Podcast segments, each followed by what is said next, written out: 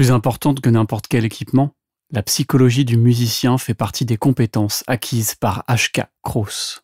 Fort de sa longue expérience en production métal, la tête pensante du Vamakara Studio et de The Studio Experience nous raconte comment il challenge les groupes au quotidien en quête de la bonne prise.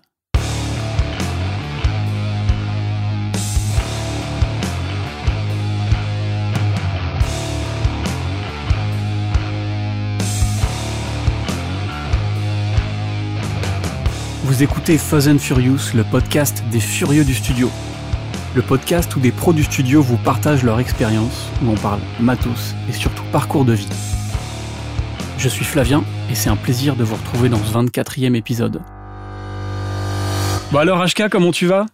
Eh ben ça va très bien et toi? Ça va plutôt pas mal, bien content de reprendre euh, les podcasts. Euh, depuis depuis quasiment un an. Euh, Fuzz and Furious était en hiatus, mais comme je te disais là, ça me ça m'a redémangé. Du coup, voilà, c'était le moment de, de, te faire venir et de t'interviewer. T'es où là exactement? T'es dans ton studio? Tu t'habites où? T'es eh ben, situé où? Et là, là, je suis, je suis dans, dans, la régie, euh, en train de travailler. Tu vois, il est 21h30 passé, mais je continue de travailler, c'est comme ça. Euh, et le studio est basé à Clisson, dans la bonne vieille ville de Clisson que tout métalleux connaît, bien évidemment. D'accord. Et du coup, tu es originaire de Clisson ou c'est un choix de t'installer là-bas pour euh, être un petit peu dans, dans l'œil du cyclone? non, non, alors moi je suis pas du tout, du tout euh, originaire de, de, la région, euh, même nantaise. Euh, moi je suis originaire d'Eure-et-Loire, tu vois, donc rien à voir. D'accord. Et, je suis resté à côté de Chartres. à côté de Chartres, ok. Plus précis. Et, et, je suis resté un peu plus de dix ans à Paris, j'en ai eu marre, j'ai rencontré ma femme, on s'est marié, on voulait acheter une maison, et puis c'est elle qui a eu l'idée de venir à Nantes à la base. Et puis en fait, on a trouvé une maison bah, du côté de Clisson c'est vraiment un hasard. Hein. À la base, c'était pas du tout euh, calculé. Et même au moment où on a acheté, je n'avais pas ouvert le studio encore. Donc, euh, c'était vraiment, vraiment pas du tout euh, calculé, ni par rapport à mon activité et encore moins par rapport à la localité métallique, si on peut dire ça comme ça. Et du coup, est-ce que le fait d'être installé à Clisson, ça, tu vois ça un petit peu comme un avantage pour ton activité? Non, bah la seule, la seule, le seul avantage que je vois, c'est que lorsque euh, un, groupe me contacte et me demande où est-ce que je suis situé et que je lui dis que je suis à Clisson, il cherche pas sur une carte en fait, il sait exactement où c'est, donc tout va bien. J'imagine bien. Mais euh, mais non non, en termes d'activité, euh, ça joue pas du tout sur sur sur l'activité en elle-même. Et donc, tu as monté le Vamakara Studio. Euh, qu'est-ce que tu fais exactement comme type de prestation là-bas? Alors, ben, je fais enregistrement, mixage et mastering. Et euh, en fait, je suis spécialisé dans tout ce qui est euh, musique rock et métal parce que c'est ce que j'aime, parce que c'est ce que j'écoute depuis trop longtemps et c'est ce que je jouais et c'est ce que je jouais lorsque j'étais musicien. Donc en, en gros, ça fait, euh, bah, ça fait, ça va faire 30 ans, euh, ça va faire 30 ans que je, que j'écoute cette musique en fait. D'accord. Donc du coup, tu as une bonne culture euh, de tous les genres et les sous-genres métal, heavy, death, black. c'est tout ça te parle quoi. Bah oui, oui, c'est, c'est, c'est, vraiment ma musique. Hein. Euh, moi, je suis, je suis tombé dedans, j'avais, euh, j'avais 11-12 euh, ans et, et ça m'a jamais quitté depuis. j'en ai fait, j'en ai fait de, de, de, la musique, des albums, des groupes, etc. Et aujourd'hui, j'ai la chance bah, de pouvoir travailler dans la musique. Alors, pas en tant que musicien, mais en tant que producteur. et au final, J'aime, j'aime à dire qu'il n'y a jamais de hasard, tu vois. et, et si j'ai pas réussi dans la musique et que ça se passe plutôt pas trop mal pour le studio, c'est peut-être parce qu'il y a une raison en fait. Et ouais, finalement. Et euh, bon bah voilà, c'est on, sort un peu d'une, enfin on sort, on est toujours un peu dedans dans une crise sanitaire. On va pas, on va pas rabâcher le truc. Hein, tout, tout, le monde est, tout le monde est là-dedans. C'est une période qui a pas été simple pour les musiciens, les groupes, la culture en général. Est-ce que toi, ça, a eu un impact sur ton activité? Tu, l'as ressenti? Disons que ça fait un peu plus d'un an maintenant que j'ai euh, vraiment axé mon, activité sur des prestations à distance, dans ce qu'on appelle le, le e-mixing et le e-mastering, donc tout par Internet, à distance, etc. Donc ça n'a pas eu vraiment d'impact direct. Ça a eu un impact au début, pour être tout à fait honnête, ça a eu un impact au début, mais je pense que ça venait plus du coup de massue, en fait, de, l'étonnement général euh, qu'on a tous ressenti euh, lorsque euh, les, pouvoirs publics nous ont annoncé le confinement. Un peu comme un chaos, quoi. Tu vois, quand il y a une bagarre de rue qu'on se prend, qu'on se prend un pain, on tombe, et puis bah faut, faut se relever, et puis le temps de reprendre ses esprits, puis après hop, on, retourne, on retourne dans la mêlée. non, j'ai eu, j'ai eu 15 jours, 3 semaines en fait. Juste après l'annonce du confinement, j'ai eu 15 jours, 3 semaines où c'était très bizarre, où les groupes ont tout mis en stand-by parce que bah, ils savaient pas où est-ce qu'ils allaient pouvoir enregistrer, parce que c'est ça hein, le vrai problème. Puis après c'est revenu, c'est revenu, voilà. Ah, c'est vrai qu'au début, quand c'est tombé, euh, on savait pas vraiment sur quel pied danser, combien de temps ça allait durer. On nous disait deux semaines, un mois, après c'était deux mois. Pendant ce temps-là, le, temps était un peu figé et c'est pas évident de se mm, mm. projeter, quoi. Non, non, bah c'est toujours pas évident de se projeter, en fait. Mm, clairement. moi, pour être euh, très souvent en contact avec les, les, musiciens euh, de, de, la scène, ils me le disent. Hein, ils me disent, bah oui, on a des, des concerts de programmés, mais on sait même pas, en fait, s'ils si, vont avoir lieu. Ils programment, on annonce, mais on sait même pas si on va pouvoir les faire c'est très compliqué en fait. C'est vraiment euh, bizarre en fait. On sait, comme tu le disais, on sait pas du tout sur quel pied danser, pardon, euh, et, on navigue vraiment à vue en fait. Ouais. Alors du coup, donc tu étais en train de me dire que depuis un certain temps, euh, tu étais plus ou moins spécialisé dans le e-mixing. Ouais. Est-ce que c'est une demande de tes clients qui, qui font que tu travailles le plus souvent à distance? Ou alors tu penses que c'est toi qui as fait ce choix-là d'orienter ta carrière dans, dans, cette direction? Alors moi j'adore j'adore j'adore enregistrer, j'adore produire, vraiment dans, dans, tout ce que ça englobe, j'adore ça. Mais c'est vrai que le fait d'enregistrer un groupe, euh, j'ai plus voulu avec le temps euh, me concentrer sur des, des, projets euh, où les musiciens déjà pouvaient se déplacer parce que c'est pas évident hein. quand on est à Lyon et qu'on doit venir à Clisson euh, tout de suite il y a bah, l'aspect financier qui rentre en, ligne de compte et je me suis dit bah quitte à, permettre aux, groupes qui veulent travailler avec moi, même s'ils sont très loin, mais pas de souci, je vais développer une solution de, euh, e-service, euh, mix et mastering, en leur permettant finalement de les accompagner sur toute la phase d'enregistrement, pour la plupart, et, c'est ça qui explique aussi ma décision, c'est que de plus en plus de musiciens connaissent un peu la MAO, suffisamment en tout cas pour pouvoir s'enregistrer eux-mêmes. Euh, enregistrer des DI, programmer des batteries, ce genre de choses en fait, ils peuvent le faire très facilement et du coup, euh, je me suis dit bon bah je vais les accompagner dans cette volonté-là, dans ce dans cette tendance-là, et, euh, les groupes qui veulent venir, eh ben ils viennent ils viennent quand même, il hein, n'y a a pas de souci. Euh, et, et, voilà en fait. C'est plus me dire euh, bah il y a une demande qui est un peu plus sur ce côté-là, bah je vais la développer euh, et puis euh, et puis et puis voilà, moi ça me permet aussi de, de pouvoir continuer à mixer, à masteriser, toucher évidemment plus de groupes hein, parce que si on, arrive à travailler à distance et que ça se passe bien avec une vraie méthode, j'y reviendrai peut-être après, je sais pas si on va en parler, mais à partir du moment où il y a une méthode qui est éprouvée, qui a fait ses preuves, etc. Ça, ça, permet vraiment de pouvoir bah, toucher des, des, groupes qui sont même pas en France. Je travaille avec des groupes aux États-Unis, bah, eux pour venir à Clisson, c'est juste pas possible. Donc euh, du coup, euh, du coup voilà, tout peut se faire par Internet aujourd'hui. Vraiment, c'est une révolution. Enfin, dans notre métier, je trouve que c'est une révolution. Ouais, c'est sûr. Et tu me diras si, si je me trompe, mais j'ai l'impression quand même que le fait de travailler à distance, des fois, on met plus de temps euh, à arriver au, au résultat souhaité. Parce qu'on ne se comprend pas forcément bien on n'est pas on n'est pas forcément en direct et j'ai l'impression qu'il y a aussi une tendance des groupes des artistes à se dire bah tiens euh, je vais demander je vais lui demander de tester ça je vais lui demander de, de faire ça. Alors que s'il était là tout se ferait en temps réel il, verrait tout de suite c'est les options qui fonctionnent et celles qui fonctionnent pas. Et du coup bah tout le monde tout le monde gagne du temps quoi. Est-ce que c'est ton ressenti à toi aussi? bah, disons qu'aujourd'hui, il y a des outils qui permettent de travailler à distance comme si les musiciens étaient avec moi. Euh, il y a un, un, plugin qui s'appelle euh, Listen to, de Audio Movers qui permet en fait d'envoyer un flux streaming en très haute définition. C'est, je crois que c'est du, du 192K, un truc comme ça. Euh, donc c'est, de la qualité, de la qualité CD euh, en, streaming immédiat. Il y a quasiment pas de latence. Donc le musicien peut écouter de chez lui ce que je suis en train de faire.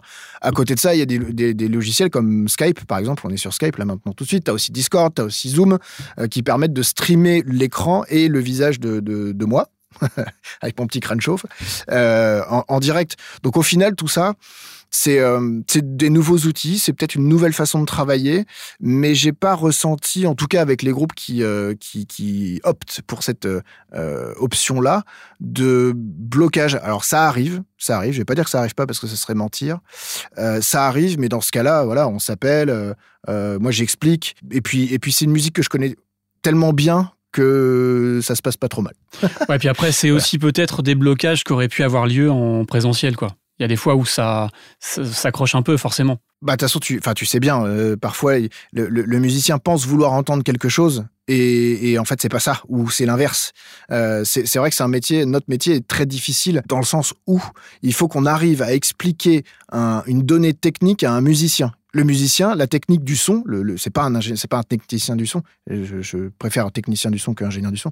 Lui, il est là pour faire de la musique, il est là pour interpréter, il est là pour jouer de son instrument. Il est pas là pour essayer de comprendre mais pourquoi le compresseur de machin? Lui, ça l'intéresse pas. Donc nous, notre métier, c'est de vulgariser ça pour lui expliquer, ok, tu veux ça, il y a pas de souci. Moi, mon métier, c'est de répondre à ton attente. Euh, mais voilà, c'est parfois ça arrive, il faut se comprendre, il faut expliquer et euh, il faut être pédagogue. Je pense que dans notre dans notre métier, faut être extrêmement pédagogue, bah, savoir se mettre à la place du musicien, en fait. Je l'ai été. Hein. c'est pour moi à l'époque quand j'étais musicien, le studio c'était euh, c'était une plaie. Il y en a beaucoup qui vivent ça comme une torture. ah ouais, ouais c'est, mais c'est une torture. C'est une torture. Enfin, c'est une espèce d'énorme loupe, tu vois, qui se met sur le zikos. Euh, et alors, tout ce qui est bien, euh, tout de suite, on le voit, c'est génial. Mais alors, dès qu'il y a le moindre truc qui va pas, mais c'est, c'est, c'est décuplé par 10, par 100. Euh, un batteur qui n'arrive pas à passer un, un break, alors que ce break, il arrive à le passer facilement en concert, en répète, même sur les pré-prod, il a réussi à le faire, il arrive pas dans le studio. Ça va, ça va le bloquer, ça va le rendre ouf. Et, euh, et ouais, et notre, notre métier, c'est euh, bah, c'est de la psychologie en fait. Ouais, carrément, il y a une grande part de psychologie.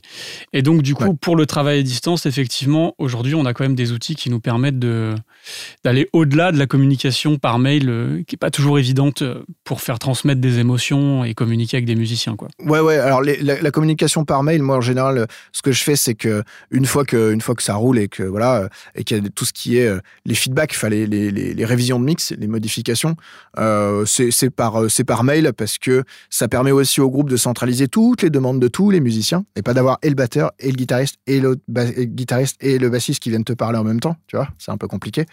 Euh, et puis ça, voilà, ça permet de fluidifier aussi parce que on peut penser que le mail va euh, euh, enlever toute relation personnelle et, toute complicité finalement entre le l'ingé son et, et, le, et le musicien, mais pas du tout. C'est vraiment un outil qu'il faut savoir utiliser évidemment, mais c'est un outil qui va permettre de de fluidifier les échanges et de savoir où on va. Nous, en tant que sondier, on sait ce que le groupe veut précisément, et le, et le groupe, bah, ça lui permet aussi de se, de se, de prendre du recul par rapport à ce qu'il veut en fait, plutôt que de, tout de suite arriver, de dire ah moi je veux ça, je veux ça, je veux ça. Ah non attends, je vais réécouter. Ah bah non en fait c'est cool. Bon bah je vais pas le mettre. Tu vois il y, a un côté qui permet d'écrémer finalement euh, le, manque d'objectivité parfois des musiciens. C'est pas c'est pas une critique hein, parce que quand tu es musicien et que tu dois enregistrer ton album sur lequel tu as bossé pendant des mois, euh, être objectif c'est vraiment difficile. C'est clair. Et l'avantage du mail aussi, moi, j'ai pu, j'ai pu le, avoir ce, ce ressenti-là. Tu mettons, tu viens de lui envoyer un mix, tu reçois un mail dix minutes après, le gars ou la fille a déjà des idées de mix, de révision de mix, de choses à modifier. Bah moi maintenant, je laisse couler 2-3 jours et bien souvent, la personne me réécrit 2-3 euh, jours après en déjà environ la moitié des, suggestions qui ont, été faites parce qu'ils ont pris le temps d'écouter, ils n'ont pas euh, réagi à chaud et euh, ils, ont, ils sont allés un petit peu euh, dans le sens où ils essaient de comprendre ta démarche, où tu voulais aller toi, quoi. Ben oui, oui. Et puis, euh, ça, ça finalement, c'est un peu un autre avantage que je vois dans, dans le fait de, de travailler à distance.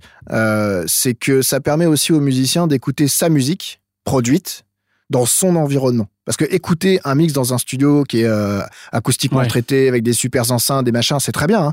Mais une fois qu'on arrive chez soi, qu'on écoute ça sur son enceinte Bluetooth, Bluetooth, ou pire dans sa voiture, eh ben c'est pas la même tisane. Et du coup, eh, pour se projeter, c'est donc au final, voilà, le musicien, il est chez lui, dans son environnement, avec ses habitudes. Euh, il peut faire écouter ça à ses potes s'il veut, peu importe. Mais au moins, ça lui permet vraiment de se, de, de, de, de se projeter dans ce que les auditeurs qui vont acheter son album euh, vont entendre.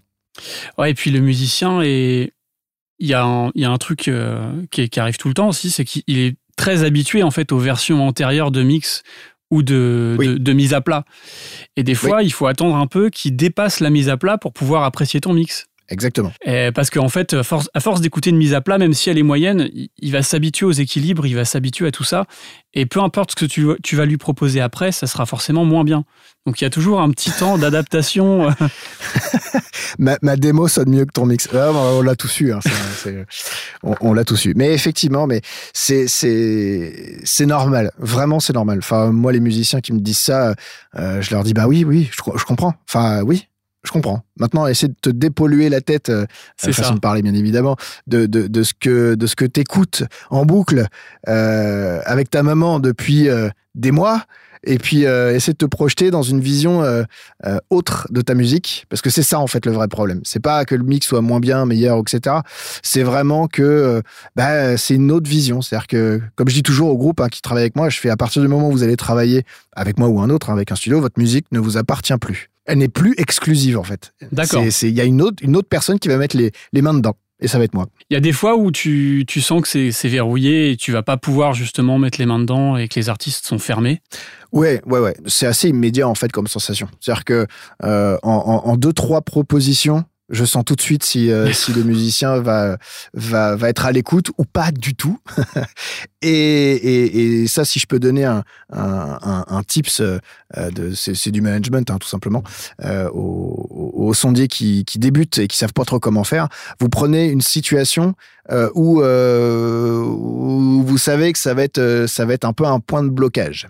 Et vous allez tout de suite voir si le, si le musicien va dire ah ouais pourquoi pas on peut tester euh, ou euh, ah non, non, non surtout pas voilà c'est euh, exemple si vous savez que le guitariste adore son son de guitare bah faites exprès de lui dire on va changer ton son de guitare juste pour tester. Tout de suite, tu sais jusqu'où tu peux aller, quoi. Ah bah c'est sûr, c'est sûr, c'est sûr. Et puis bon après c'est aussi une discussion à avoir avec le avec l'artiste. Hein.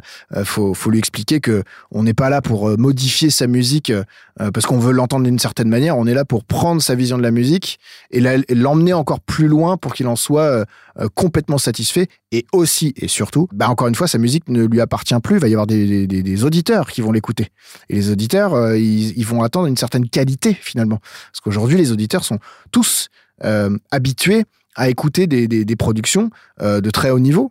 C'est vrai, hein, depuis des années, on voit que les, productions se sont toutes euh, améliorées en tout point. Et aujourd'hui, voilà, on peut pas, on peut pas sortir un truc très mal produit. Déjà, moi, faut pas, parce que sinon, bah, la notoriété, ça marche pas bien pour un studio.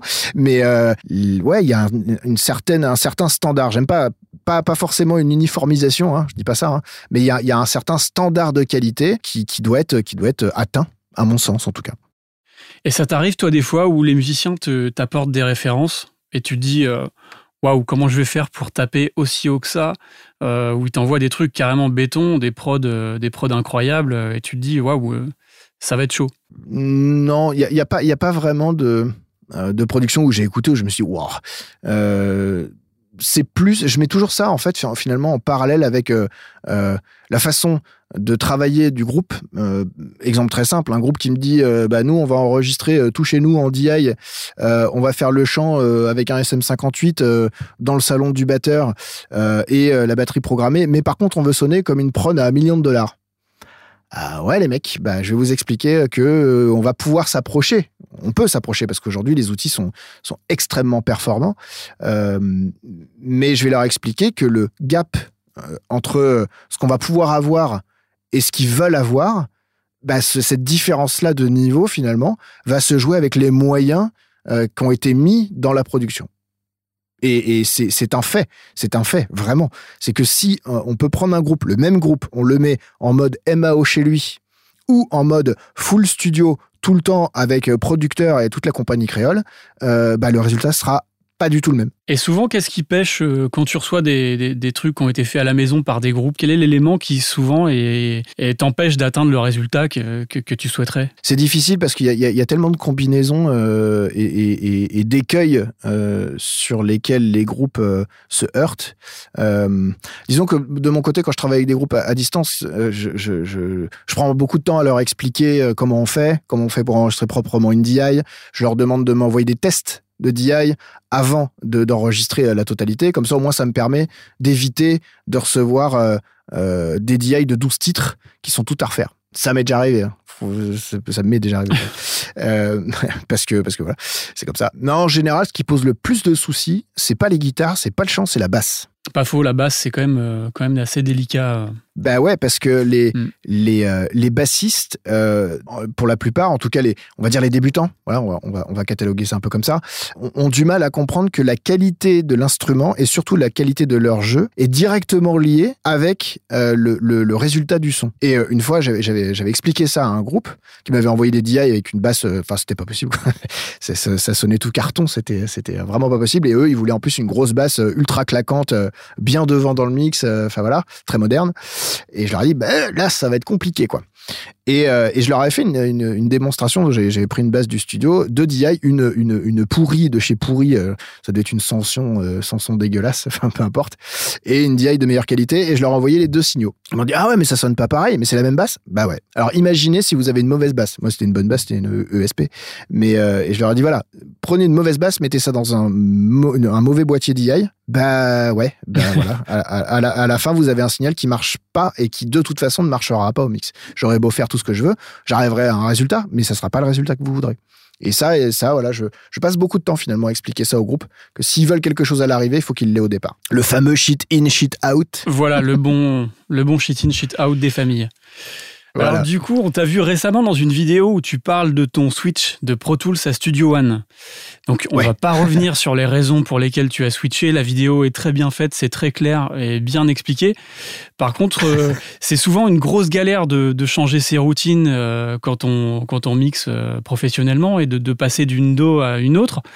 Euh, Est-ce ouais. qu'il y a des mécanismes, toi, qui t'ont aidé à, à, aborder cette transition? Comment, comment tu t'es préparé pour ça? Euh, Alors, en fait, moi, c'est une réflexion que j'ai depuis vraiment très longtemps. Hein. C'est euh, Moi, ça fait plus de 15 ans que, que, que je suis sur Pro Tools.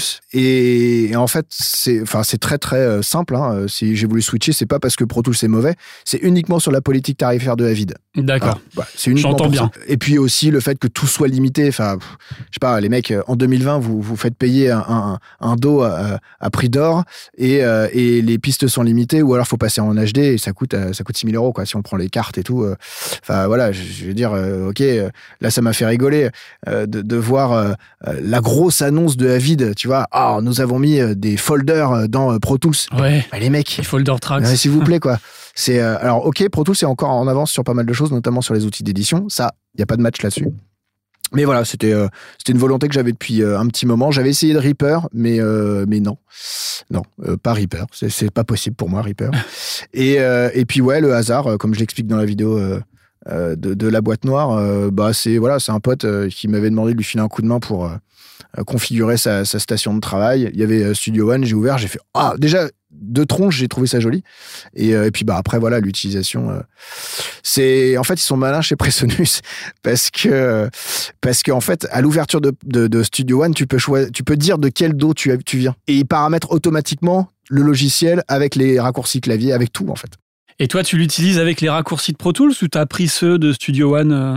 Non, non, non, ceux de Pro Tools, et j'en ai rajouté d'autres parce qu'on peut tout customiser, donc c'est mortel.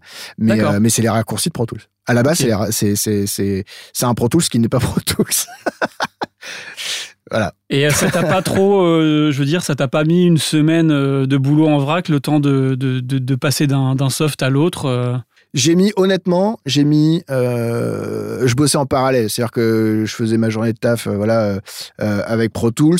Et dès que j'ai arrêté le soir, donc comme je viens de le dire, je, suis, je dors pas, je suis insomniaque, hein, donc je dois dormir 4 heures par nuit et roule. Okay. Et du coup, bah, du coup, je me mangeais des tutoriels, j'ouvrais Studio One, et puis, puis ouais, non, mais en fait, le truc, c'est que, et je le dis, alors c'est sûr que j'ai eu des commentaires à dire, ouais, mais t'as fait une, une, une, vidéo pour Presonus, alors forcément, tu vas, tu vas pas dire du mal du, du Studio One. Faux. Studio One pour c'est une chienlit interminable. Point. C'est tout ce que j'ai à dire.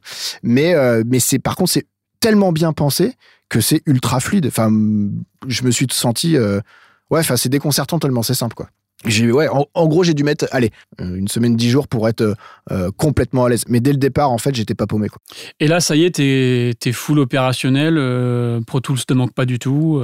Euh. Non, bah comme je viens de le dire, je continue à faire mes éditions. Alors, pas toutes les éditions, mais quand il y a des éditions qui sont un peu, un peu tricky, notamment sur les gros tapis de double qui vont très très vite et qu'il faut éditer ça, là on sent les, les limites de Studio One. Là, c'est ouais. quand on pousse les outils d'édition.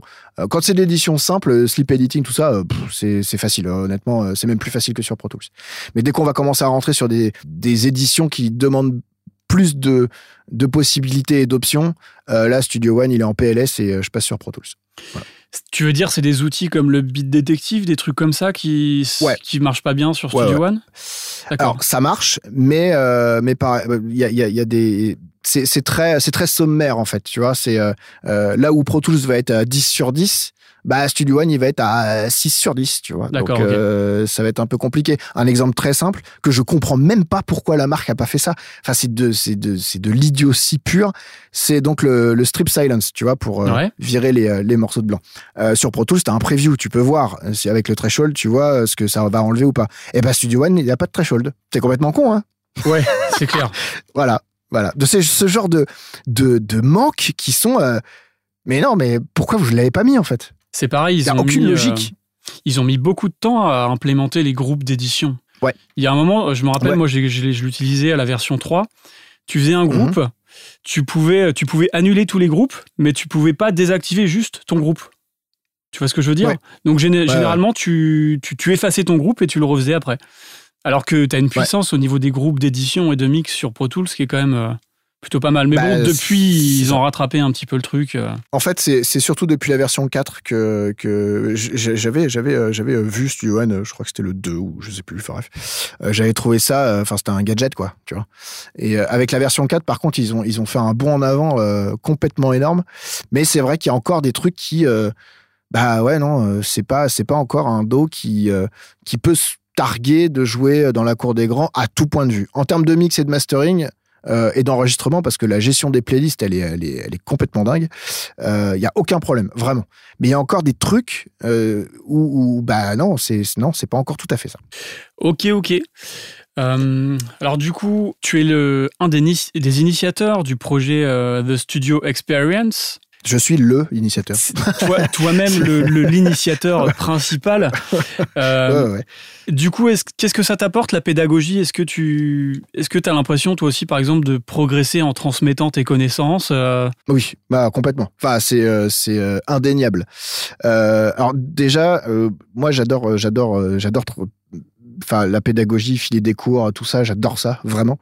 Euh, peut-être parce que je viens d'une famille d'instit, j'en sais rien, mais euh, bon, peut-être filer ça dans mes gènes, tu vois. Mais non, enfin vraiment, moi j'adore ça, euh, expliquer des choses, partager des choses, parce que comme tu le dis et tu as tout à fait raison, le fait de partager des choses, d'expliquer des choses, d'apprendre, de, de, à, des gens qui sont là pour apprendre, bah, ça t'oblige à être le plus compétent possible et à avoir une somme de connaissances la plus importante possible. Euh, des, personnes qui prennent la parole et qui ne savent même pas de quoi ils parlent en disant je suis formateur, bah non, non, non, non, t'es pas formateur, non. C'est non, c'est pas ça être formateur. Moi, je me dis pas formateur, et c'est pour ça que je suis accompagné d'une équipe, tu vois. Euh, je peux faire des trucs tout seul, y a pas de souci, mais moi, je suis autodidacte. J'ai tout appris tout seul. J'ai pas fait d'école. Donc il y a des notions que je sais faire, mais pour les expliquer avec des termes pédagogiques et des, surtout des termes exacts, mhm. c'est un autre c'est un autre métier et ça n'est pas mon métier. Et c'est pour ça que je suis avec euh, James, euh, donc qui est mon numéro 2 dans euh, sur Expérience, à qui je fais un gros bisou, qui est qui est lui est formateur de métier. C'est un puits de science de l'audio qui me alors moi à chaque fois ça me ça, ça moi, je m'assois et je l'écoute, en fait. euh, non, mais vraiment, enfin, c'est, euh, c'est un truc de fou. Euh, il y a Louis aussi euh, qui, qui, qui est intervenant à l'ESRA de Rennes. D'accord. Euh, Anthony et, et, Kevin, donc qui, qui, qui, eux ne sont pas vraiment dans l'audio, mais qui ont d'autres compétences, notamment sur tout ce qui est streaming et tout, parce qu'on fait des, on fait des live web, des webinars, donc il faut, faut, une équipe derrière ça.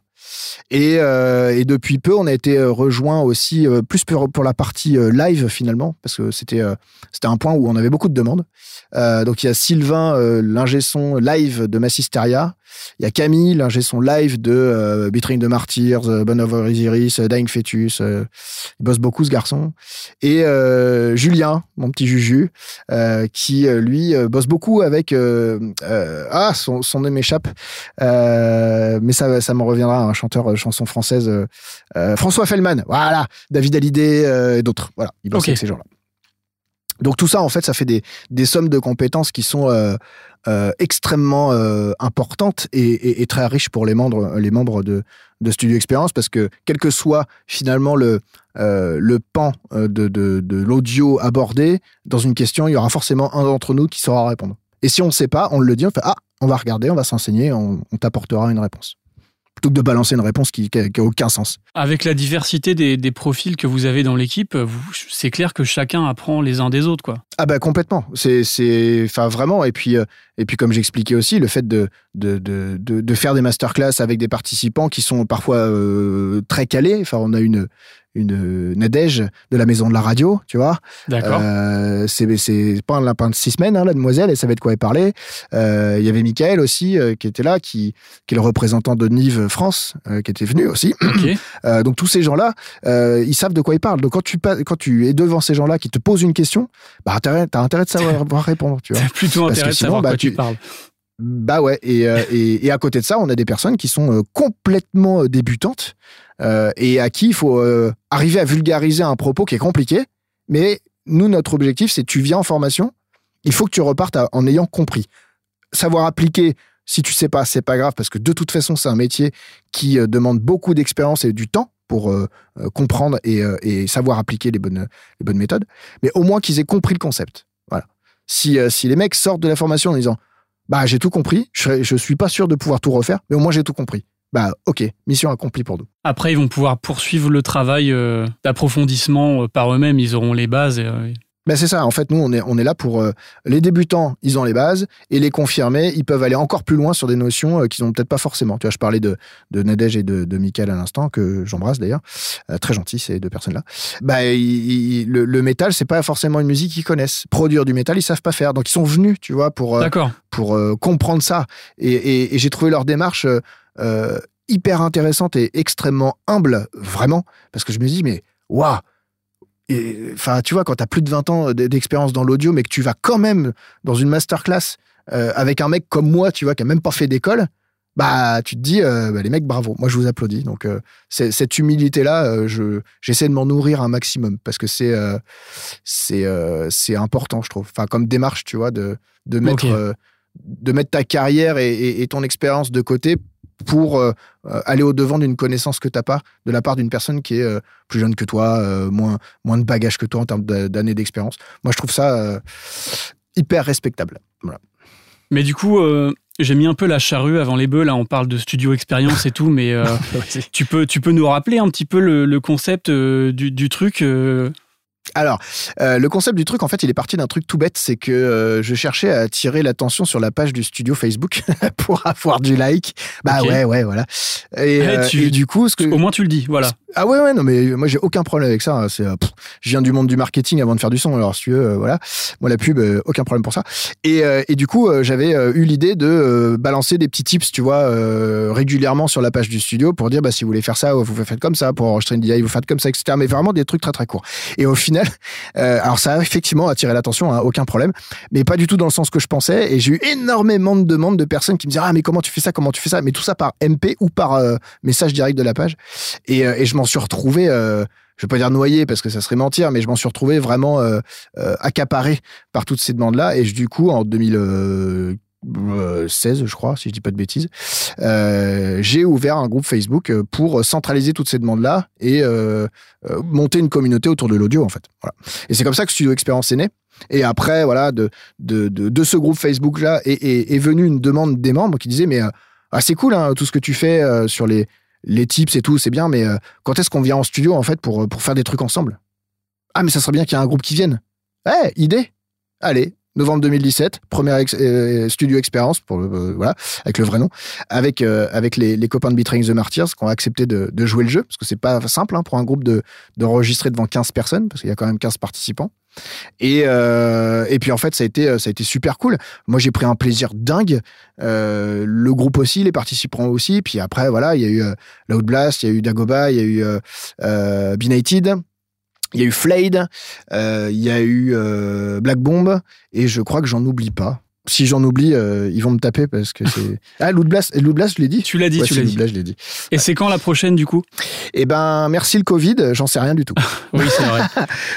C'est vrai qu'on en est tous là. Euh, ouais, ouais. euh, moi, j'ai- j'aimerais bien, j'aimerais bien en faire une euh, début 2021, tu vois, mais avec un concept un peu nouveau.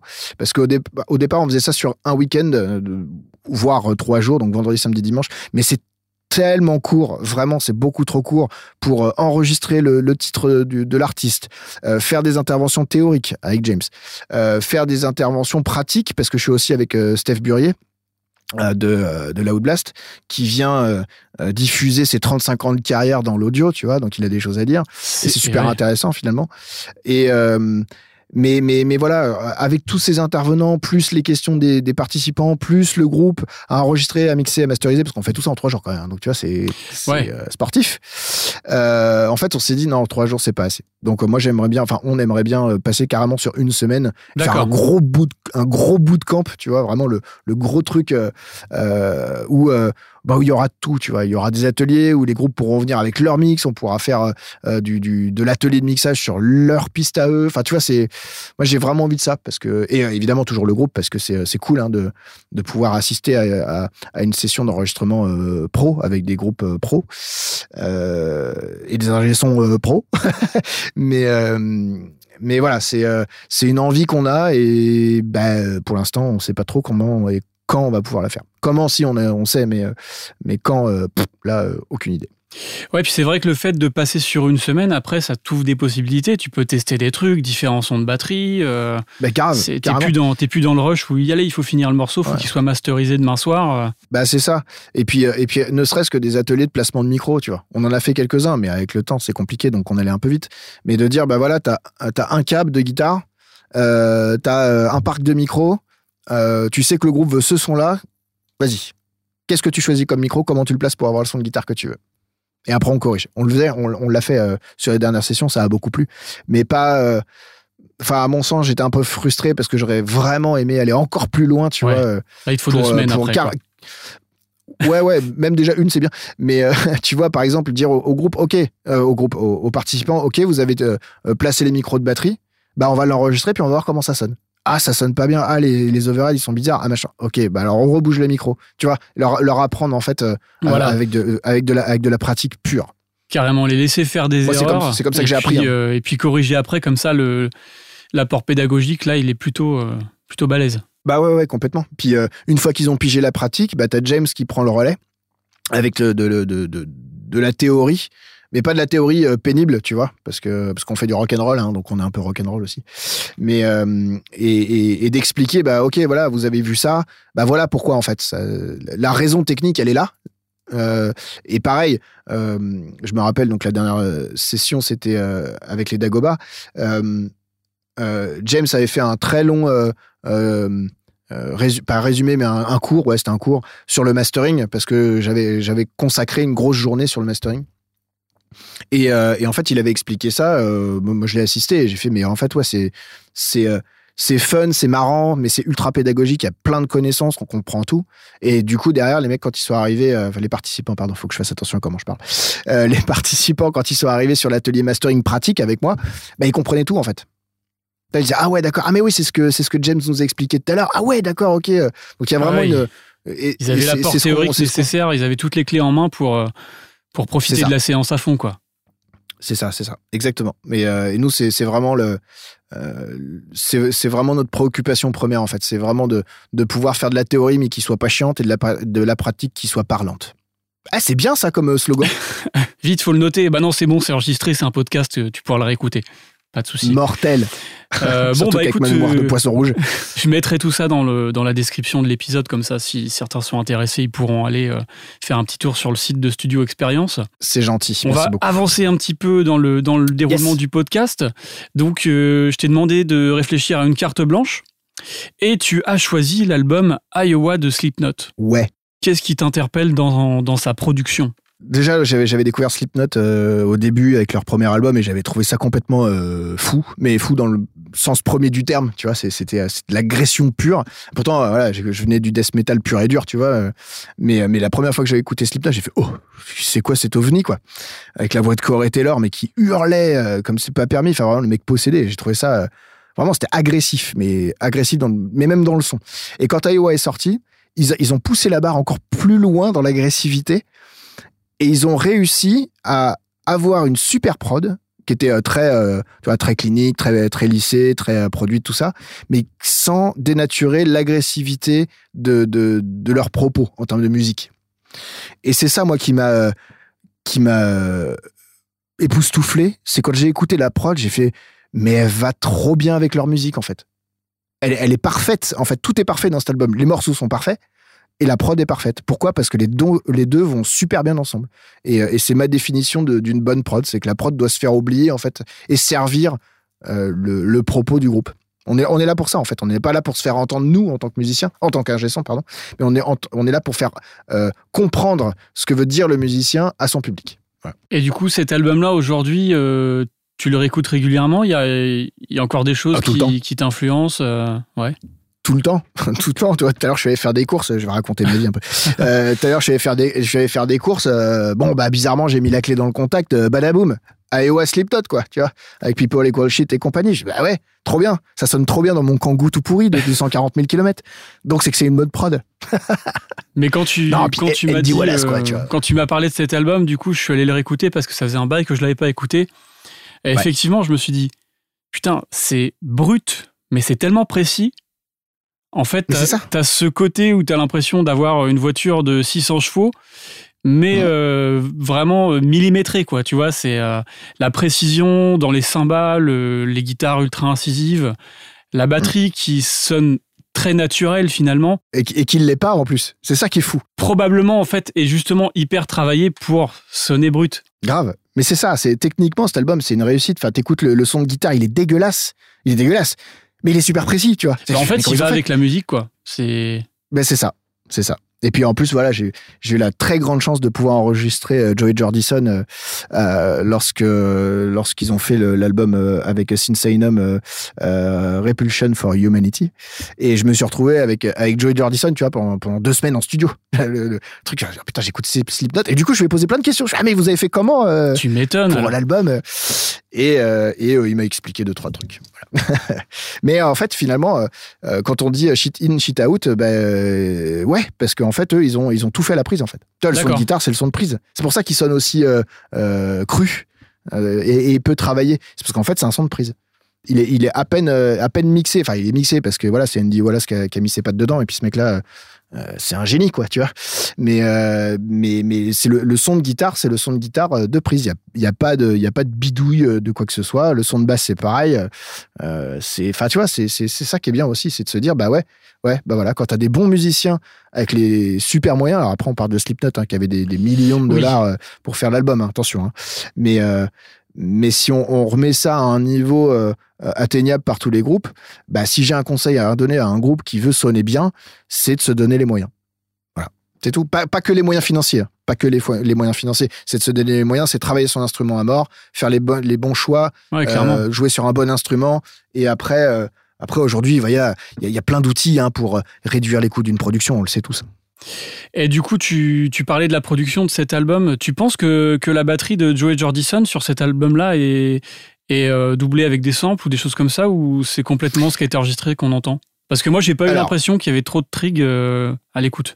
Il y a, y, a, y a, du trig, il y a du trig, mais c'est euh, des one shot en fait, c'est ce qu'on appelle des one shot. C'est-à-dire que c'est toujours le même son de, de Kessler qui joue, mais qui va venir juste en renfort de, de ce qui a été enregistré. Par contre, ce que ce qu'on entend sur sur euh, sur Iowa, c'est une vraie batterie. C'est c'est Joey qui joue, il euh, y a pas de souci.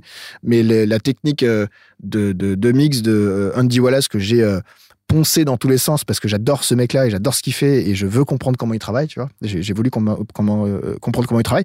Et en fait, il utilise, euh, il utilise bah, euh, un sample de kick qui est le même depuis des années, un sample de Kessler qui est le même depuis des années, un sample de Room qui est le même depuis des années. Voilà. Et tu le retrouves, tu le retrouves. D'ailleurs, il y a une vidéo de sur YouTube d'un Américain dont le nom m'échappe complètement où il dissèque, tu vois, les, les, les multitracks des, pistes et il explique. et je trouve cette émission mortelle. ouais, c'est ça. Voilà, merci. Et, euh, et, il a fait un épisode sur, euh, sur Andy Wallace où il met justement en lumière, bah écoutez la caisse claire, bah ouais, c'est le même son de caisse claire. Écoutez le kick, bah ouais, c'est le même son de kick. Et sur euh, Jeff Buckley, sur Red the Game the Machine, sur tous les trucs qu'il a fait en fait. Mais, mais on s'en fout, ça marche, tu vois. moi je m'en fous, hein, d'utiliser des samples, du moment que ça marche. tu vois, le Black Album, c'est la batterie la plus samplée du monde, quoi. Justement, j'ai pas mal poncé aussi la technique d'Andy Wallace et sur Iowa, j'ai pas reconnu les samples habituels, je les ai pas entendus. Il arrive que euh, la production euh, euh, lui fournisse des samples. Et ça peut être aussi, et à mon avis, je pense que c'est aussi ça qu'il a fait, c'est qu'il y a, y a une utilisation de, de, de, sampling de la vraie batterie. Je pense qu'il y a, y a de ça aussi. Voilà, j'ai pas, eu, j'ai pas eu l'info, j'ai pas eu l'info de, l'intéresser, mais parce qu'en fait, il savait pas, tout simplement, il, il savait pas. Bien souvent, ils savent pas ce qui se passe au mix, hein, ouais. Ouais, ouais, Mais non, je, je, pense que c'est un mélange d'une excellente prise, vraiment, parce que de toute façon, ça s'entend pour un résultat comme ça, euh, voilà. Euh, Joey, Joey, c'est Joey Jordison, c'est un très bon batteur. Euh, ça, il y a, y a, pas de match là-dessus. les moyens qui ont été mis pour enregistrer la batterie, bah ils étaient là. Donc forcément, t'as as un bon son de batterie. Mais derrière, je pense qu'il y a des renforts de sample, mais des samples qui viennent de la de la batterie enregistrée. Ils ont dû ils ont dû sampler, tu vois, ils ont dû séparer les, les coups pour les réinjecter dans le mix derrière. Ouais, du coup, on dit voilà, ça n'a pas utilisé son fameux sample de Room, son sample de grosse caisse que t'entends justement sur les Rage, sur Nevermind sur euh, Perfect Circle, sur tous ces groupes-là, quoi. Là, tu reconnais bien. Exactement. Cool. Alors, dis-moi, est-ce qu'il y aurait euh, un mot qui, pourrait résumer ta manière de travailler Si on pouvait te résumer à un mot, à part insomniaque. Euh, méthodique. Très méthodique, rigoureux, chiant. Tu as des, process, Des, des, des, routines bien établies. Euh, alors j'essaie de paradoxalement je suis méthodique mais j'essaie de pas avoir de routine parce que euh, en fait je me combats moi-même. Enfin tu connais bien la maladie des, des ingé c'est qu'on a tendance un peu à se copier soi-même quoi. C'est comme ça. Mais parce qu'on a qu'un seul cerveau et qu'une seule paire d'oreilles hein, donc au bout d'un moment euh, voilà. Mais j'essaie de pas avoir de, routine de mix. Voilà je j'ai un j'ai un, template pour mixer parce que je bosse en, en, hybride donc j'ai du routing analo donc c'est un peu c'est un peu pénible à chaque fois de refaire le routing. Donc j'ai un template mais uniquement pour le routing analo, c'est tout. Ok. Par contre, du, du, du, du, vrai euh, template avec euh, déjà les écus, les machins, ça, j'ai pas. Euh, pour m'éviter de refaire deux fois la même chose, en fait. Et, mais quand je dis méthodique, c'est ne, ne, rien laisser au hasard, tu vois. C'est-à-dire que si au moment de la prise, il y a quelque chose qui va pas, euh, j'arrête tout et euh, je trouve la raison pour laquelle ça marche pas, que ce soit euh, technique, un micro qui marche pas, un câble qui est défectueux, j'en sais rien, que ce soit le musicien qui arrive pas à rentrer son truc, que ce soit l'instrument qui soit pas assez bon, que ce soit l'accordage, que ce soit, enfin tu vois, c'est tous ces petits détails là que que, que vraiment je laisse absolument pas passer parce que je sais très bien que si au moment de la prise il y a quelque chose qui qui marche pas vraiment pour aller dans le sens final de la production euh, que le groupe veut, euh, ben voilà, je préfère avoir des, pistes qui soient ultra propres, ultra nickel et, que ça marche tout de suite à la prise. Euh, comme ça, je sais que derrière le mix, bah, ça sera du beurre et que le groupe sera hyper content et que moi, je pourrais me faire plaisir aussi, tu vois. Parce que quand t'as des prises où t'as pas de problème, t'as pas trop de problèmes, parce qu'il y a toujours des problèmes hein, sur les prises, hein, faut, faut pas croire. Mais bah derrière, tu peux vraiment te concentrer sur le mix musical, artistique et pas le mix technique où tu dis ah là putain ça sonne pas merde comment je vais faire quoi. Où tu passes ton temps à réparer plutôt qu'à améliorer les choses quoi. C'est ça exactement. Donc cette méthode, c'est ce côté méthodique, c'est ça, c'est pour euh, euh, ouais c'est pour donner satisfaction au groupe en fait. Donc je suis très chiant. Je, vraiment, je, je, sais, je suis très très chiant. Il euh, y a plein de groupes hein, qui me disent ah, Putain, HK, t'es pas facile, hein. t'es sympa, mais t'es pas facile. T'es cool, mais je, suis pas prêt de revenir en fait. Hein. non, si ça va, ils reviennent, donc euh, ça. mais euh, enfin, pas tous, hein, c'est normal. Je leur explique, je fais bah ouais, je, sais, je, suis peut-être un peu, un peu, un peu, un peu dur finalement dans dans, dans, dans ce que dans ce que je veux, mais c'est pour vous en fait. Si je fais ça, c'est pour vous. C'est c'est pas pour moi pour être pénible parce que dans la vie de tous les jours, je suis pas non, si dans la vie de tous les jours, je suis pénible en. Mais, mais euh, non, non, mais voilà, c'est c'est pour qu'ils comprennent que, ben, euh, encore une fois, on, on, revient toujours à cette phrase-là, shit in, shit out. Mhm. C'est que si à la base ça sonne pas, au mix ça sonnera pas. Et si ça sonne pas au mix, le groupe sera pas content. Et si le groupe est pas content, et eh ben moi je suis pas content parce que j'aime que mes groupes soient contents. Donc euh, à la base, bah faut être méthodique, donc faut faire les choses dans l'ordre, avec avec une, une, toujours cette cette idée en tête, tu vois, du, du point d'arrivée qui est la prod finale. Même à partir du moment où on commence à enregistrer une seule note, on sait que la prod finale, ça doit être ça. Donc on adapte nos choix de, euh, et nos, procédés d'enregistrement pour euh, arriver au, résultat que le groupe veut. J'ai même eu un groupe, pour te dire, même tout méthodique que je suis, j'ai eu un groupe qui m'a dit, bah, on parlait d'Iowa, un groupe qui me dit, ah nous on veut sonner Iowa Slipknot. Nous on veut ça. Bah ok, pas de problème, on va faire en sorte de sonner à Slipknot. Donc j'ai tout enregistré pour au final ils m'ont dit non non mais en fait euh, on veut plus ça, on veut sonner ultra moderne, euh, chimique comme c'est pas possible. Ok, donc en fait tout ce qu'on a fait depuis euh, un mois ça a servi à rien.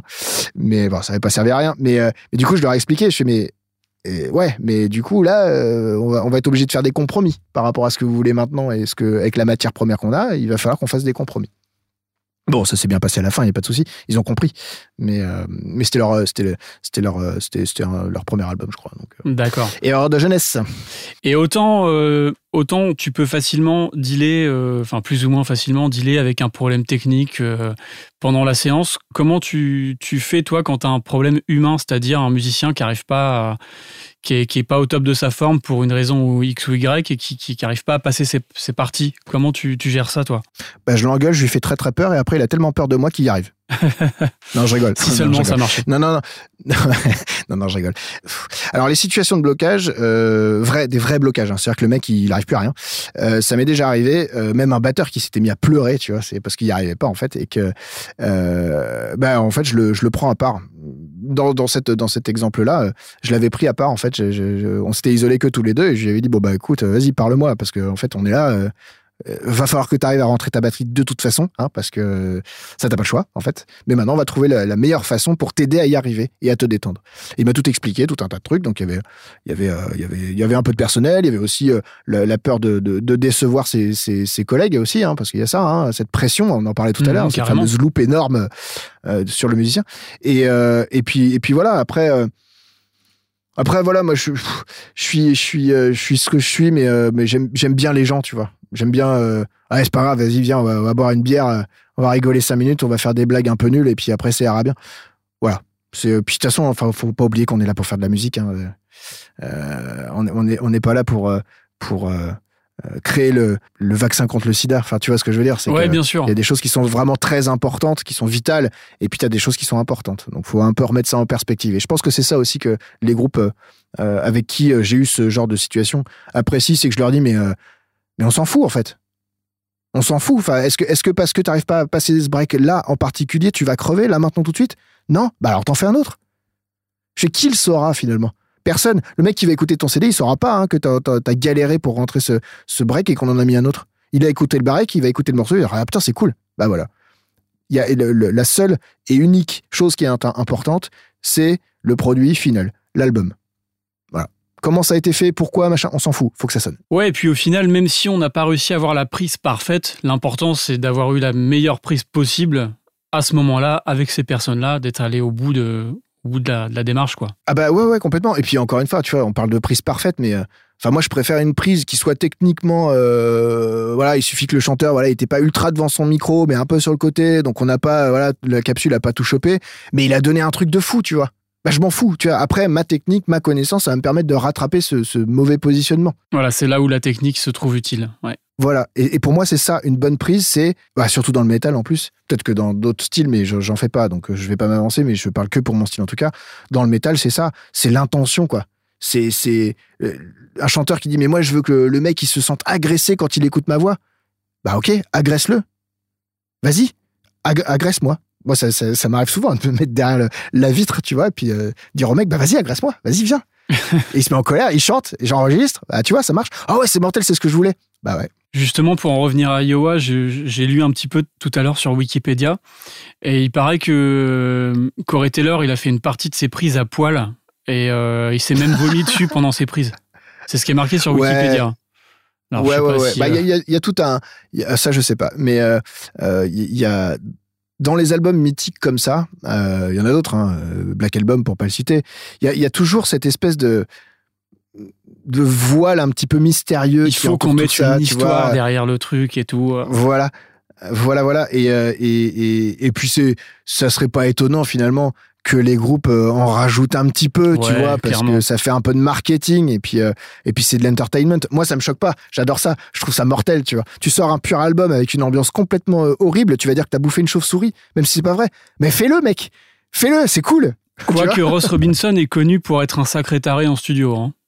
Ouais, alors ça, par contre, j'en ai discuté avec euh, avec Joey euh, quand on était en, studio tous les deux, et euh, et, et, alors, ce sont ses propos. Hein. Je, je, veux pas dire que c'est moi, mais il dit tu me rappelles, tu me rappelles Robinson un petit peu. Et je, bah, techniquement, je pense pas, mais parce que je suis pas au niveau de ce, ce grand monsieur. Il me fait non, non, mais ta façon de faire, en fait, t'es hyper, t'es hyper très dirigiste et très frontal en fait parce que tu veux tu veux tu veux amener le, le musicien au-delà de, de, ce qui donne finalement sur le moment pour aller chercher autre chose, pour aller chercher l'intention. Voilà. Des fois, tu as l'impression, ah, toi, d'être un peu dans une position de. dans une relation de force un peu avec les musiciens où. on, on, image un petit peu le truc, mais le fait de leur, de leur faire peur, de les intimider, tu penses que ça peut avoir un impact positif sur leurs prestations? Euh, bah, je les intimide pas parce que je vais passer par un, pour un bourreau là. même. les gens ils vont se dire mais il est complètement taré celui-là. Euh, non non mais c'est c'est euh, je, je, challenge ouais on va plutôt prendre ce, voilà, terme. Challenger, je, je, je, je, je, challenge beaucoup les, les musiciens. Vraiment. D'accord. Vraiment. Parce que, parce que euh, euh, je prends toujours le même exemple quand, euh, quand je, leur explique pourquoi je fais ça, parce que, parce que j'ai aussi une, je suis méthodique, mais j'ai aussi de la pédagogie, j'explique pourquoi je fais ça. Je vais pas le faire gratuitement, voilà, parce qu'il faut qu'ils comprennent aussi. Et je leur explique, mais vous savez, quand on dit faut sourire au téléphone si on veut que la personne qui est de l'autre bout du fil comprenne que vous avez le sourire. Il faut parler, il faut parler comme ça, tu vois, avec le sourire ça s'entend quand on sourit. Tu vois, là, je souris, c'est cool. C'est une belle analogie. Tu vois, si je parle comme ça, bah en fait, euh, voilà. Bah ouais, mais si tu veux que le mec comprenne ce que tu as envie de dire, il faut lui donner. Donc faut faut que tu interprètes, c'est un jeu d'acteur en fait. Et, et, moi je suis un peu euh, je suis un peu le metteur en scène, tu vois, où, euh, je dis bah non, là ta scène tu l'as foirée parce qu'en fait tu voulais mourir et puis bah en fait t'as fait une pirouette arrière donc ça marche pas en fait. Donc tu recommences. Et puis des fois on a l'impression que le musicien va se décomposer si on lui rentre un peu dedans, alors qu'en fait c'est exactement ce qu'il attend. Il attend justement d'être guidé, de, ah, de savoir tout ça. exactement où aller. pas, tous. je te l'accorde. Pas tous, pas tous. J'en ai fait, j'en ai, j'en ai fait pleurer. Pardon, pardon. Je, je, je, je, pense, je pense à la pauvre chanteuse du groupe Octane, euh, Morgane, qui est, qui est, une jeune maman d'ailleurs et que j'embrasse très fort. Euh, et, je la pauvre, je l'ai fait pleurer en fait, parce que parce qu'en fait, c'est toujours pareil, c'est de l'interprétation. Donc je lui ai dit d'aller chercher un, un truc qui, qui la remuait, tu vois. Et en fait, ça, ça a remonté un truc euh, qui la remuait vraiment beaucoup. Et, euh, et elle s'est mise à pleurer. Du coup, j'ai tout arrêté parce que mais non, mais je voulais pas faire ça. Et je savais plus où me foutre, tu vois. J'étais mais putain, mais non, non, je voulais pas, pardon, je suis désolé de mais non, c'est pas de ta faute, tu vois. Mais après, je me suis senti ultra mal. Vraiment, je, je savais pas où me foutre, tu vois, parce que voilà. Mais, euh, mais, euh, mais ouais, il faut aller, il faut aller chercher, il faut aller chercher. Je pense que c'est, euh, encore une fois, ce, quête, cette quête de la bonne prise, il faut aller, il faut aller la chercher, en fait. Techniquement, bah techniquement voilà ça s'apprend je veux dire faire du gain staging utiliser un préamp un micro le positionner ça s'apprend tu vois mais aller chercher l'interprétation et la prestation. Voilà c'est ça. La qualité de prestation du musicien ça c'est autre chose. Et c'est pour ça que tout à l'heure je disais aussi que notre métier c'est de la psychologie. Parce que c'est pas techniquement qu'on va aller chercher ça. C'est psychologiquement qu'on va aller le chercher. Et il faut savoir voilà faut faut savoir. J'ai une ancienne carrière, une ancienne carrière derrière moi qui m'aide, mais euh, mais c'est difficile, c'est difficile. Par rapport euh, à ce qui t'est arrivé avec la chanteuse, tu t'es pas dit sur le moment, bah, justement, je vais continuer à enregistrer parce que cette, bah, elle pouvait pas chanter la cette prestation-là va être incroyable. D'accord, donc c'était à, ce point-là. Ok, d'accord. ouais, non, non, non, c'était pas aussi. Non, non. Après, après, j'ai eu, une autre, une autre chanteuse qui, euh, c'est décidément, j'ai un problème avec les femmes. Hein, que, non, les chanteurs aussi. Alors t'es un tyran, misogyne, un dictateur, euh, ça ça va pas du tout ça. Hein. Non, ça va pas du tout. Euh, non, je suis un producteur. Que tu veux que je te dise? Non, non, mais je vais, prendre un, autre exemple. Euh, euh, bah tiens, avec euh, Nekourat, le chanteur de Bliss of Flesh, qui vont sortir un album d'ailleurs là, qui, qui je dis pas ça parce que c'est moi qui l'ai qui l'ai produit, mais musicalement il est il est incroyable, vraiment. Pour moi, c'est musicalement c'est l'album Black Death de 2021 parce qu'on sait tous que 2020 est annulé de toute façon. mais voilà. Et, et en fait, les paroles, je vous les laisserai les lire dans, dans le livret, dans un CD que vous aurez acheté, bien évidemment. Euh, c'est voilà, c'est quelque chose. Ils ont écrit des paroles, il y a tout un univers sur sur l'album et tout qui est vraiment cool. Et, euh, et, en fait, on voulait, lui et moi, on voulait euh, euh redonner ça à l'auditeur. Tu vois, faire ressentir à l'auditeur ce que nous on a ressenti euh, au moment de, leur, des enregistrements, parce que s'est il s'est passé, enfin c'était bizarre. Vraiment, l'ambiance était bizarre. Peu importe. Et et du coup, ben, on a tout fait pour que Olivier, euh, enfin Nécourat, pardon, euh, puisse euh, se remettre et se mettre dans, cette peau de personnage, tu vois, pour chanter. Donc on s'est mis dans le noir et tout. Enfin vraiment, on a fait tout un une espèce de cérémonial bizarre pour pour qu'il puisse se mettre en condition. Et, quand j'ai travaillé sur le mix, mon objectif c'était de de, de de, ne pas dénaturer ça en fait, tu vois, de même de complètement le rehausser pour vraiment que l'auditeur euh, l'entende. Et, euh, et, je suis content parce que quand le groupe, euh, la première fois qu'ils ont écouté le mix, ils ont fait mais, mais ouais, ouais, je, je reprends leur, y, a, Satan est là quoi, tu vois. Et, du coup, du coup, je dis bah ouais, c'est cool, c'est cool. Mais voilà, faut aller chercher ça. Pour moi, c'est ça la prise parfaite. Technique, la technique, elle est juste là pour servir la musique. Elle est pas là pour pour faire de la technique pure. Ok, bah du coup en parlant de technique, je pense que on va pouvoir geeker un petit peu maintenant. On va passer euh, à ce qu'on appelle le triple beam. Oula.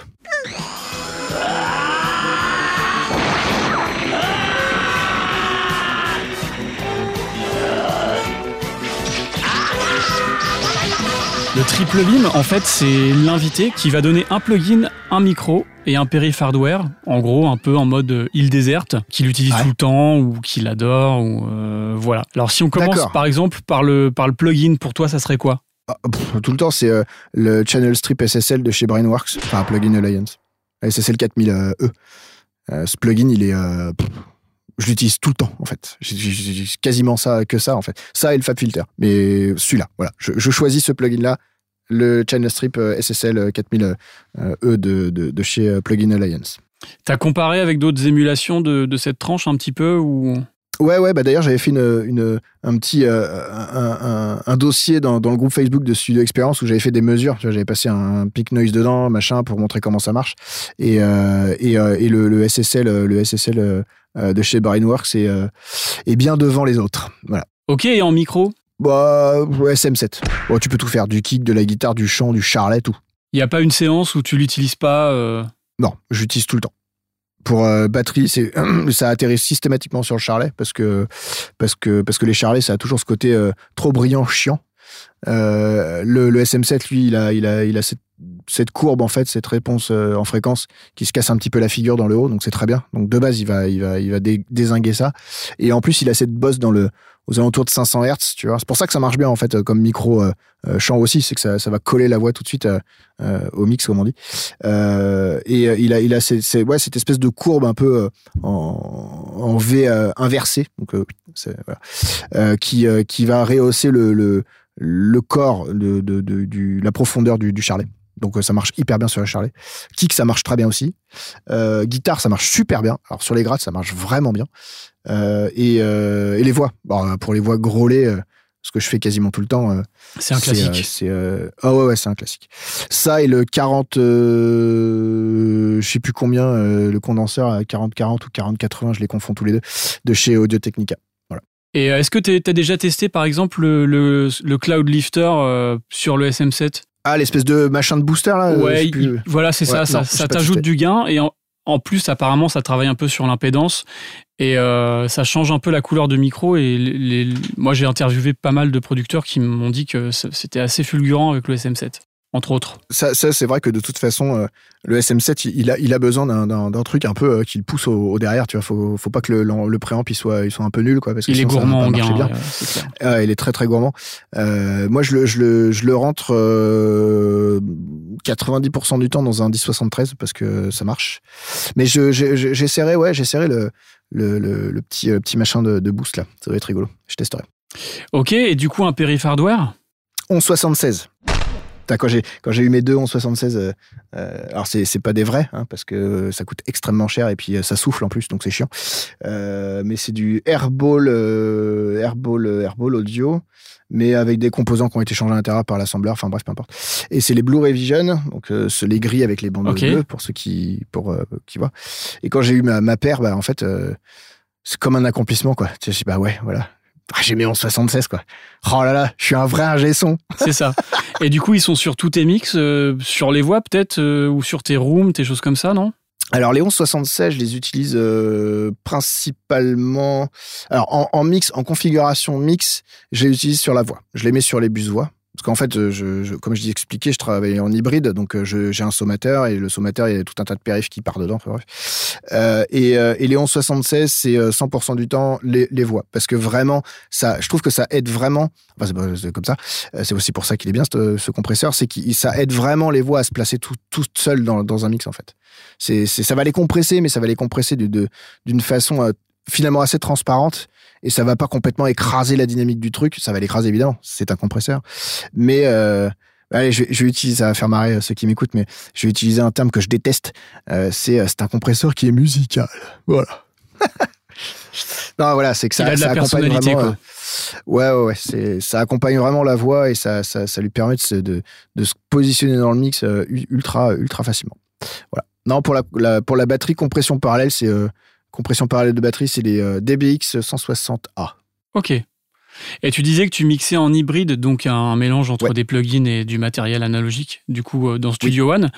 C'est quoi le ratio un petit peu analogique plug, euh, tu dirais que c'est du 50-50 ou? Oh non non non, c'est les, les, plugs les plugs prennent euh, prennent plus de place que ça parce que euh, pour t'expliquer un peu mon routing que j'ai là en ce moment, donc sur l'album de Loud qu'on est en train de, de terminer, les guitares passent dans un Varimu et ensuite repassent dans un Pultec.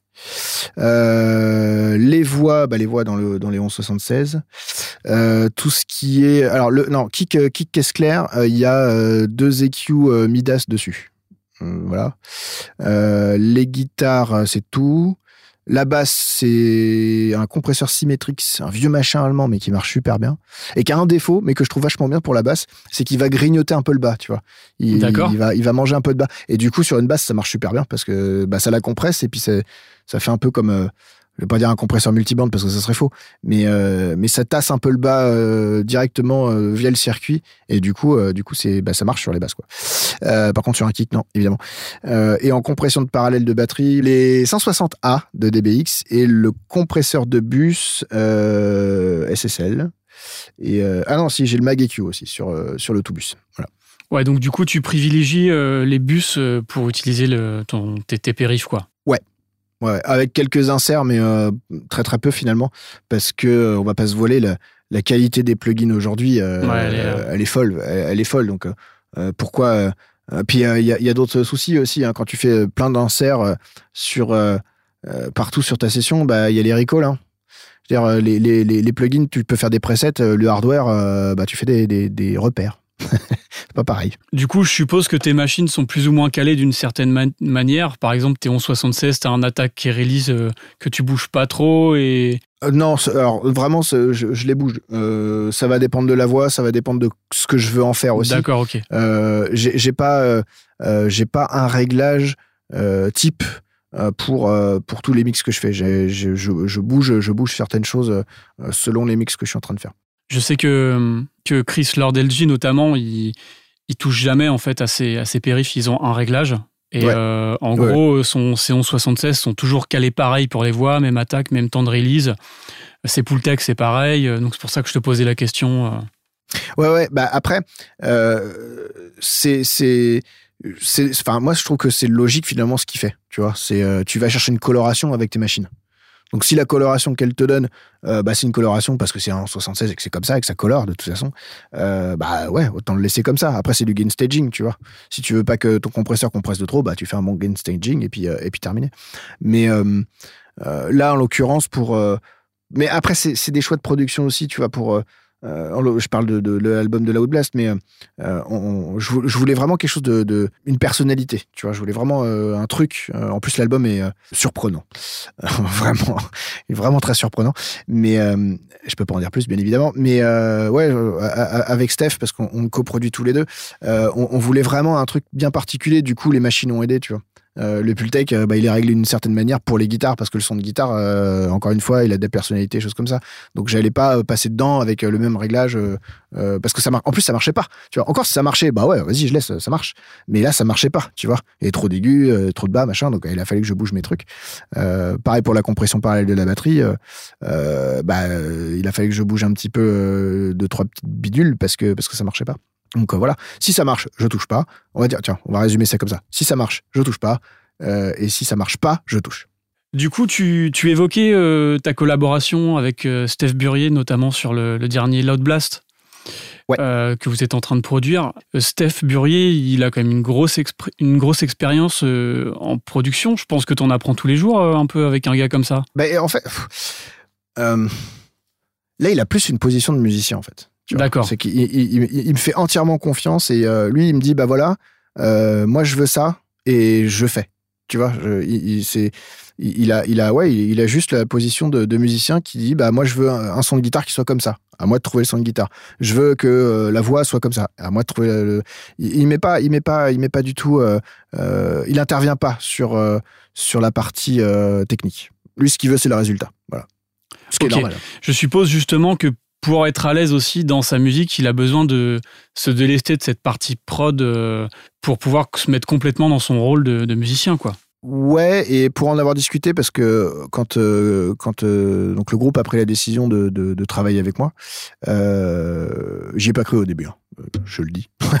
on dit bon, on va le faire avec toi. Ah, bon. les, choses ont été assez, assez finalement clair entre, entre Steph et, et, moi, où euh, bah déjà on se fait confiance parce que on, on a déjà travaillé ensemble euh, sur euh, le DVD des 30 ans. C'est moi qui l'ai fait, donc euh, voilà, il, savait comment je bossais, pas de problème. On fait les masterclass ensemble, donc il voit comment je bosse aussi, tu vois. D'ailleurs, le titre de Black Bomb qui est sorti de la masterclass, on l'a on l'a fait tous les deux. Tu vois moi, je l'ai mixé, lui il l'a produit, donc il donnait ses idées. Donc on a on a on a ce rapport de confiance qui qui était déjà là donc au final, nos places se sont trouvées très naturellement. Où, euh, où Steph s'est positionné comme et musicien et producteur, parce que bah, c'est son groupe, hein, donc euh, voilà. Euh, et, moi qui étais producteur aussi et, et technicien. Voilà. Et finalement, ça s'est très équilibré, ça s'est équilibré hyper naturellement comme ça. Il n'y a, y a pas eu de, euh, de porosité, tu vois, entre nous deux, où à un moment donné, on s'est marché l'un sur l'autre. C'est même, même l'autre fois, ça m'a fait marrer parce que l'autre fois, il me dit, ouais, tiens, tu peux faire ça sur le mix, bah, pas de problème, je lui fais, je lui renvoie, il fait, ah, putain, mortel, mais comment t'as fait, quoi? c'est, euh, voilà. En fait, c'est quelqu'un qui, est curieux euh, et, et, et, qui est humble. Voilà. Moi, j'aime bien, j'aime bien les gens humbles, tu vois, qui disent, bah, je, ça, je sais pas faire, putain, tu y arrives, mortel, comment t'as fait, quoi? Cool. En tout cas, ça doit être, ça doit être une sacrée expérience de bosser sur un album de, de Loud Blast. Euh, ouais. Alors techniquement, c'est hyper intéressant en fait, parce que j'ai mis plein de trucs en place qui sont. Euh, enfin, il y a, y a c'est vraiment, on pourrait, on pourrait y passer des heures, tu vois, à expliquer euh, comment euh, j'ai enregistré la batterie, comment j'ai produit la batterie, euh, le son de guitare, comment je l'ai fait. Enfin, tu vois, c'est, il y a vraiment. en fait, c'est un album de Loud Blast, ça c'est sûr, hein, parce que voilà, musicalement c'est du Loud Blast, mais on, on voulait rappeler euh, le côté euh, old school mais new school. Et quand Steph m'a dit ça, je dis ben ouais, vas-y, on va en fait on va mélanger les anciennes techniques et les nouvelles techniques. Puisque tu veux que ça sonne hybride, hybride pas euh, en termes de machine, mais hybride moitié moitié maintenant, moitié avant. Je dis bah allons-y en fait, on va faire ça. Donc du coup, du coup, voilà, j'ai récupéré des, des, des vieux, des vieux C, 414 euh, vintage. Euh, j'ai récupéré des KM86 euh, Neumann, tu vois, les micros qui ont, qui ont été utilisés sur, sur la caisse claire du Black Album, par exemple. derrière moi, j'ai récupéré un vieux Mesa Preamp Studio qui avait été aussi utilisé sur le Black Album. Enfin, tu vois, plein de pièces comme ça qui, qui, ont, qui ont servi justement à avoir ce côté old school finalement. Et puis, et puis avec des, des choix de production qui ont tirer un peu, euh, un peu, un peu euh, le, son Loot Blast sur, euh, sur quelque chose de plus pas moderne parce que c'est pas moderne, plus actuel on va dire. D'accord. Ok, bah merci pour, pour toutes ces infos. on va continuer d'avancer un petit peu dans le déroulement du podcast. Comment, tu, comment tu recharges tes batteries quand tu n'es pas en train de travailler? Comment tu te ressources? Je joue avec ma fille et je passe du temps avec ma femme. Trop peu d'ailleurs, mais, euh, mais voilà. Dès que, dès que je peux, euh, c'est euh, famille. C'est ma priorité en fait. Et c'est pour ça que je travaille beaucoup. C'est pour pouvoir un jour, tu vois, dire, dire à, ma femme et à ma fille, bah, cette année, c'est, je peux, moi, vous payer des vacances. Ce qui n'est pas arrivé depuis très longtemps. Mais, mais voilà, non, c'est, c'est, c'est tout pour moi, en fait. Ma femme et ma fille, c'est, c'est tout pour moi. vraiment tout. C'est ma soupape de sécurité. Du coup, tu aurais des, des conseils à donner sur, sur comment, euh, sur la, manière d'équilibrer un petit peu la vie, la vie, euh, la vie perso, savoir s'arrêter dans le studio pour, pour privilégier sa famille? Ah, Je suis pas un bon exemple. Honnêtement, je suis pas un bon exemple. Je bosse 12 euh, heures par jour, euh, sans mentir, je bosse 12 heures par jour. Tu vois, je suis dans, je suis dans le studio depuis 7h30 ce matin et il est 22h50, tu vois, j'y suis encore. Et je vais encore y être euh, un petit moment. je travaille quasiment tous les jours, je prends pas de vacances, mais parce que, parce que, parce que, parce que je veux réussir, en fait. Je sais que c'est un vilain mot en France, mais j'ai je, envie de réussir. Pas réussir, être connu, tu vois, machin, ah ouais, non, parce que ça, j'en ai rien à foutre. Mais, mais je, ouais, je veux, je, je, je veux pouvoir ouais, je veux, je veux réussir. de toute façon, on n'a rien sans rien. Hein, donc, euh, c'est ça. C'est, tu t'atteins un objectif, euh, tu te donnes les moyens et voilà quoi. Ah bah complètement, complètement. Et, euh, et, et, c'est pour ça, tu vois, le premier mot euh, que tu m'avais demandé, euh, j'avais dit pugnace, mais, mais, ça marchait pas. Mais voilà, c'est ça aussi. C'est quand euh, je lâche pas le morceau, en fait, je suis, un, je suis, un, je suis un, une saloperie de pitbull. Tu vois, j'adore les pitbulls. Hein, pardon, j'ai dit saloperie, c'est pas bien. Pardon, excusez-moi. Mais non, non, c'est j'ai je, un objectif et, et, et, je fais tout et je fais tout pour y arriver. Et j'ai une chance complètement dingue, vraiment, d'avoir une femme qui me soutient. Et d'ailleurs, c'est elle, hein, à l'époque, qui m'avait dit Mais vas-y, lance le studio, ça a marché. Bon, ça, a mis du temps. Mais, euh, mais, mais, voilà. c'est euh, Donc, ouais, non, pour répondre à ta question, euh, un conseil pour recharger les batteries, je pense qu'il faut avoir un, rythme. Alors, on fait de la musique, il faut avoir un rythme, oui, fait, évidemment, mais pas que. Non, non, mais c'est, il faut, il faut avoir un rythme, un rythme de vie. s'imposer, s'imposer des horaires déjà. Euh, s'imposer. Euh, euh, en fait, il faut s'imposer les choses. C'est ça le truc, tu vois. C'est au début, je faisais pas du tout ça, et, aujourd'hui, je le fais beaucoup plus. C'est-à-dire que toutes les deux heures, je, m'arrête en fait. Tu vois, je fais une pause de 20 minutes, 30 minutes pour m'aérer la tête, pour penser à autre chose, pour faire mon administratif, pas, écouter de son, pour me reposer les oreilles aussi, hein, évidemment. Mais voilà, et puis, et puis, et puis le fait d'avoir eu une petite fille aussi, bah voilà, quand l'école est finie, il faut aller la chercher. Donc de toute façon, tu quittes le taf. Ça marche. Donc en fait, faites des enfants. si vous voulez sortir du studio, faites des enfants. Mais pour faire des enfants, faut sortir du studio. C'est un cercle vicieux. Ah non, non, tu peux faire des enfants dans un studio, il hein, n'y a pas de problème. Hein, ça, euh, ça, ça, se fait n'importe où. Ah, oui, bien pas faux. mais, mais, euh, mais non, non, voilà, c'est, c'est, non, c'est, voilà, il faut, il faut que vous ayez, pour reprendre un peu plus le sérieux, euh, je pense vraiment qu'il faut avoir une, un rythme. Voilà, faut, faut s'imposer un rythme. Alors c'est pas toujours évident, mais euh, on a aujourd'hui des outils qui s'appellent des téléphones portables où on peut euh, programmer des, des alarmes qui nous rappellent quoi faire.